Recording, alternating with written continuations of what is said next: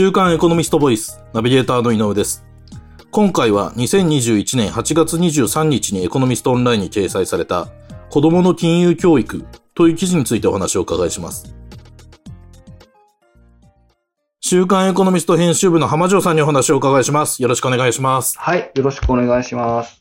えっ、と、浜城さん、この記事では、子供の金融教育が来年度から本格化するという話題が紹介されてますが、はい。その、高校では来年度から金融に関する授業が行われるようになるそうですね。はい。まあ、これまでもその金融教育っていうのは、こう、まあ、課題には上がってたんですけれども、はい。なかなかその、教育現場で、うん。あの、教えるっていうことを、まあ、教員の、まあ、これ、この後もお話しすることになると思いますけれども、はい。まあ、先生方にしても、なかなか不慣れな部分もありまして、ああ、あうんうんの、まあ、要するに大学とか、まあ、高校ぐらいから、その、まあ、だ特に大学ですよね。大学になると、ある程度専門的にその経済学っていう形で学ぶ方もいらっしゃると思うんですけれども、えなかなかその、中学、まあ、今回高校からですけれども、っていうのはちょっと本来ハードルが高かったはずなんですけれども、うんもうこの来年度から、えーっと、うん家庭科の中でですね、え。はい。あの、金融教育っていうのが、あの、始まります。これって家庭科の中で教えるんですか？そうなんですよ。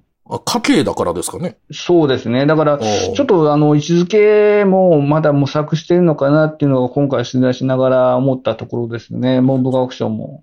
そうですよね。あの、普通に考えると経済学だったら社会科なのかなって気そもしうなんですよますけどね。ね。だからそのあたりの位置づけっていうのも、これからよ、まあ、検討課題になってくると思いますね。うん。で、その、では、その、なんでそもそも高校生に金融に関する教育を行う必要があるんでしょう？これはですね、はいあの、2018年6月に民法改正でですね、はい。えっと、2022年4月から、ほう。あの、成年年齢、年齢がですね、はいまあ、現在だと、あの、20歳からなんです、20歳からなんうんそうでですけれども、はいそれが18歳に引き下げられるんですよね。あ、そうなんですか？ええ。で、ほうほう。これに伴って、うん。要するに、その、これまで20歳以上でなければ、うん。その、例えば、クレジットカードはいはい。だとかですうね、ん。あとはローンを組んだりだとかって、いろんなその契約がですね。まあ、あの、18歳、19歳、まあ、19歳以下ですと、まあ、あの、親の承諾なければ、はいはい未成年だと、その、うんまあ、そういう契約っていう取引がやっぱりできなかったんですけれども、はい、そうですね。まあ、18歳に引き下げられることによって、はい要するに、まあ、高校3年生、はいもしくはその高校を卒業した段階で、うん。もう、あの、要要するに自分の意思で。クレジットカードを、まあ、作れたりだとか、なるほど。まあ、あるいはその、ローン組んだりだとはいかっていう形のことが、んまあ、法律上これ可能になってくるんですうん、よね。うん、うん。まあ、まあ、そのために、その、要は少なくとも、例えばそのクレジットカードですと、うんまあ、一括払い、もしくはそのリボ払いっていう、あの、はい分割ですよね。うん、うん。まあ、あるわけですけれども、まあ、そこでやっぱりいろんな、まあ、リボ払いすれば当然金利が発生し。ますし、うん、うん。まあ、いろんなその基礎的な知識を、やっぱり、あの、最低限で、あの、教える必要がある、身につける必要があるっていう形で、うんまあ、それで結局こういう形で、その、まあ、高校から教えましょうって形になったっていうことですね。あ、なるほど、そうなんですね。で、その記事ではですね、その高校の先ほど伺ったように家庭科で生徒にどのようなことをこう教えるのかについて、その4つのポイントがまとめられていますが、えっと、その1つ目は何なのでしょうか？まず、あの、一つ目はですね、まあ、ええ家計管、あの、家計ですね。家計管理っていう形のことになります。家計管理。ええあ要するに、あの、収支のバランスですよね。たとあーた例えば、その、まあ、小学生でも、その、まあ、うん高校生ぐらいでもそうかもわかりませんけど、うんアルバイトをしてなければ、はい当然、その、毎月のそのお小遣いが、はい。まあ、必然的に収入になるわけですよね。ええ、ええ。そうすると、収入に対して、まあ、お小遣いですよね。月々いくら、まあ、もら、様々でしょうけど、そのうん、もらったお小遣いの範囲で、うん。あの、少なくともやりくりしないと、なるほど。まあ、あのー子供ですから、その、なかなかどっかからお金を借りるってことは難しいわけで、そうですね。うん。えーまずはその自分の家計、要はお小遣いの範囲で、いかにその、ね、やりくりしていくかっていう、その、うんまあ大切さをまずしっかり教えましょうっていうことですね。ポイントの一つと、一つ目は。なるほど。その収支のバランスの管理というか、そうですね。まあ、あの、はい。小学生とかだとね、最初お小遣いもらった時にはお小遣い帳とかつけるかもしれないですけど。そうですね。ええ。なるほど。で、二つ目のポイントは何なんでしょうか？はい。二つ目は、あの、リスク管理っていう観点で、はまあ、これやや、ちょっとまあ、これ、僕も、この取材筋でどうかと思うんですけども、はい。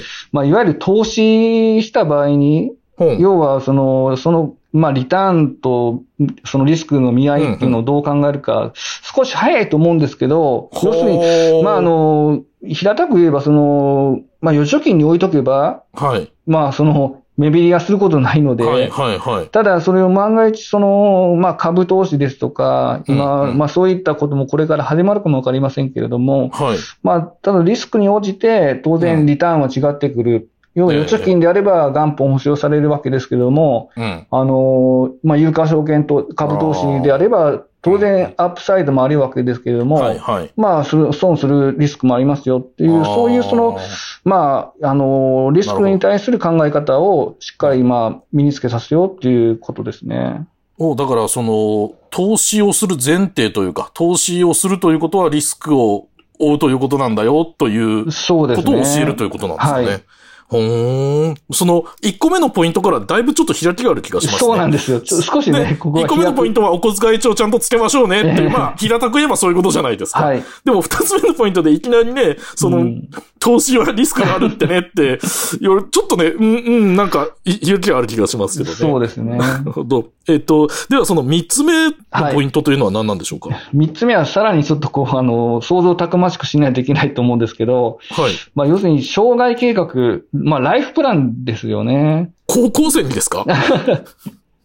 だから、まあ、高校卒業した後に、まあ、進学する人もいれば、はいね、就職する人もいますよと。うん、うん。で、就職した先には、まあ、いずれ結婚もするでしょうまと。あ、そうですね。で、結婚したら、その後は、やっぱりその、出出産、まあ、子供が生まれたりだとか、うん、あるいはその後、まあ、自宅、あの、マイホームを購入したりだとかっていう、まあ、まあライフプランをベースにですね、ライフのその大きなイベントごとにお金がかかるっていうことをですね、あの、まあ、障害計画として、まあ、あの、学ぼうということなんですけど、これはこ個人的には僕はすごく違和感ありますね。そうですよ。あの、僕も思わず言ってしまいましたけど、あ高校生にそんなことを言って、ど、どう、どうするんだろうというか、自分が高校生だった時のことを考えると、うんそんなことを言われてもって、そうですねなと思うんですけど、ね。まあ、それに、まあ、これだけね、ダイバーシティとか多様化って言われてる中で、はい。まあ、必ずしもこれからその、じゃあ、本当結婚っていうのが必然なのかどうかっていうのもわかりませんし、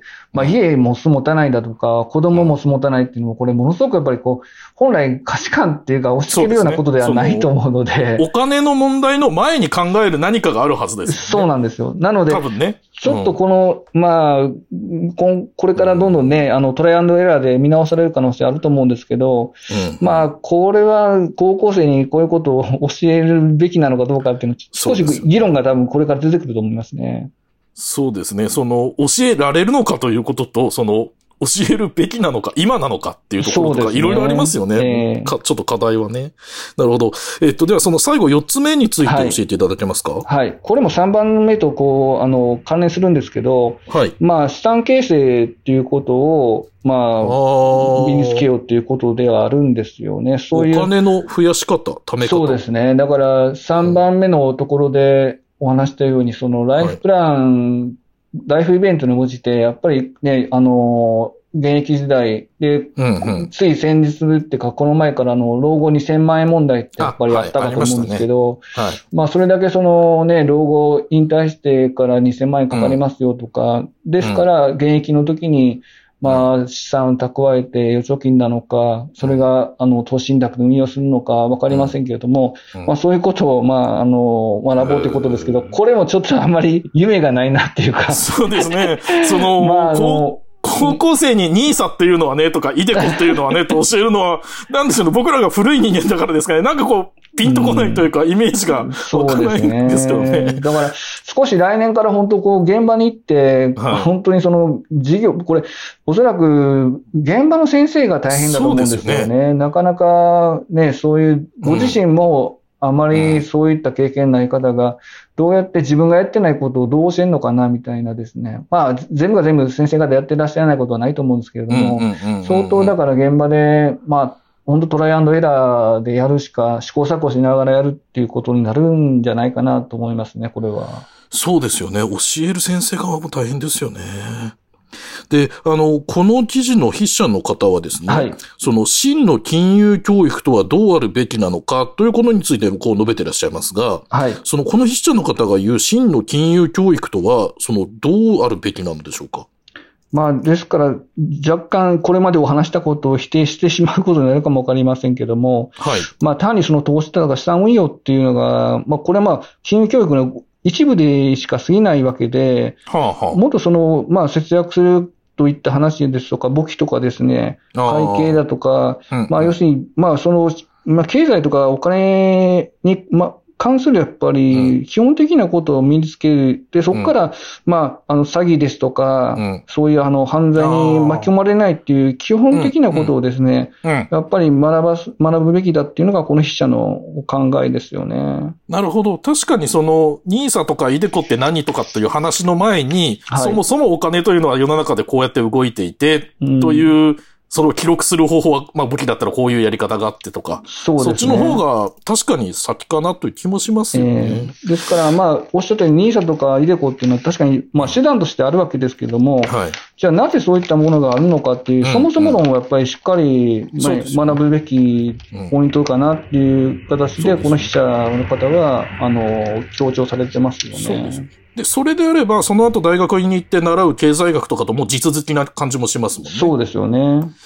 なるほど。えー、っと、まあ、あの、今までお話を伺ってきたような、その、金融教育なんですが、そのようなその金融教育を行うためには、その来年度から改定される高校の学習指導要領の内容だとか、はい、あとその実際の授業時間だとか、はい、そういったものというのは十分だと言えるんでしょうか？最後に教えていただけますか？うん、これはですね、あの、まあ、金融庁、今回、金融庁ですとか、はい、まあ、金融機関の方にも、まあ、同じようなことを問題意識で、うん、まあ、取材してみたんですけれども、ええ、まあ、正直言うと、うん、まあ、ものすごく不安ですね、そこはね。あの、うん、あ金融庁の、まあ、ある担当者が言ってたのは、うん、あの、家庭科ですので、うん、あの、本当、こう、例えば3学期の、もう期末ギリギリになってですね、はい、もう、あの、呼び、呼び、あの、飛ばされないように、授業で。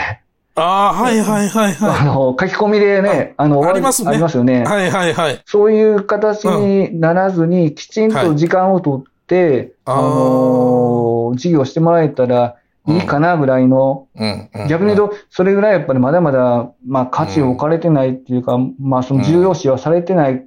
これ多分、その地域ですとか、あの、個々の先生方の受け止め方、学校ごと、あるいは教育委員会によって、その、ものすごく温度差が出てくる可能性ありますよね。そうですよね。その、えー、まあ、進学ということを考えたら、まあ、受験には関係ないしとかってこうなってきちゃいますもんね。そうですね。で、あの、それこそ、テストに間に合わせるだけのその暗記項目に終わってしまうだとか、はいはい、まあ、はっきり言って、なん、あの、教科書も一部見たんですけれども、ええ、教科書自身はすごく充実してていいんですけれども、うんはあはあ、と、とてもこれを数時間で教えられるような内容ではないというか、うん、まあ我々社会人でもやっぱりね、あの、下手したら1年2年かけて、こう、吸収するような内容を、まあ数時間で、その、高校生に伝えるっていうことが、まあ実質僕はかなり厳しいと思いますね、それは。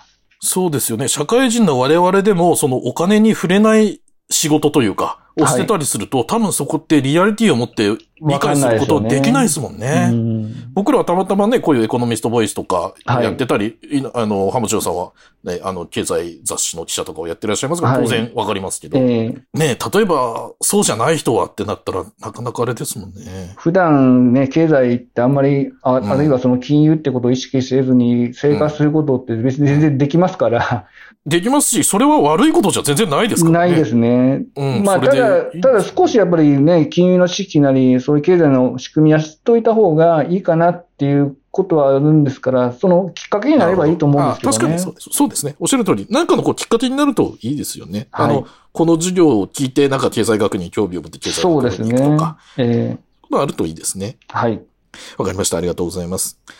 今回は週刊エコノミスト編集部の浜城さんにお話をお伺いしました。浜城さんありがとうございました。はい、どうもありがとうございました。こちらの記事はエコノミストオンラインにも掲載されています。ぜひご覧ください。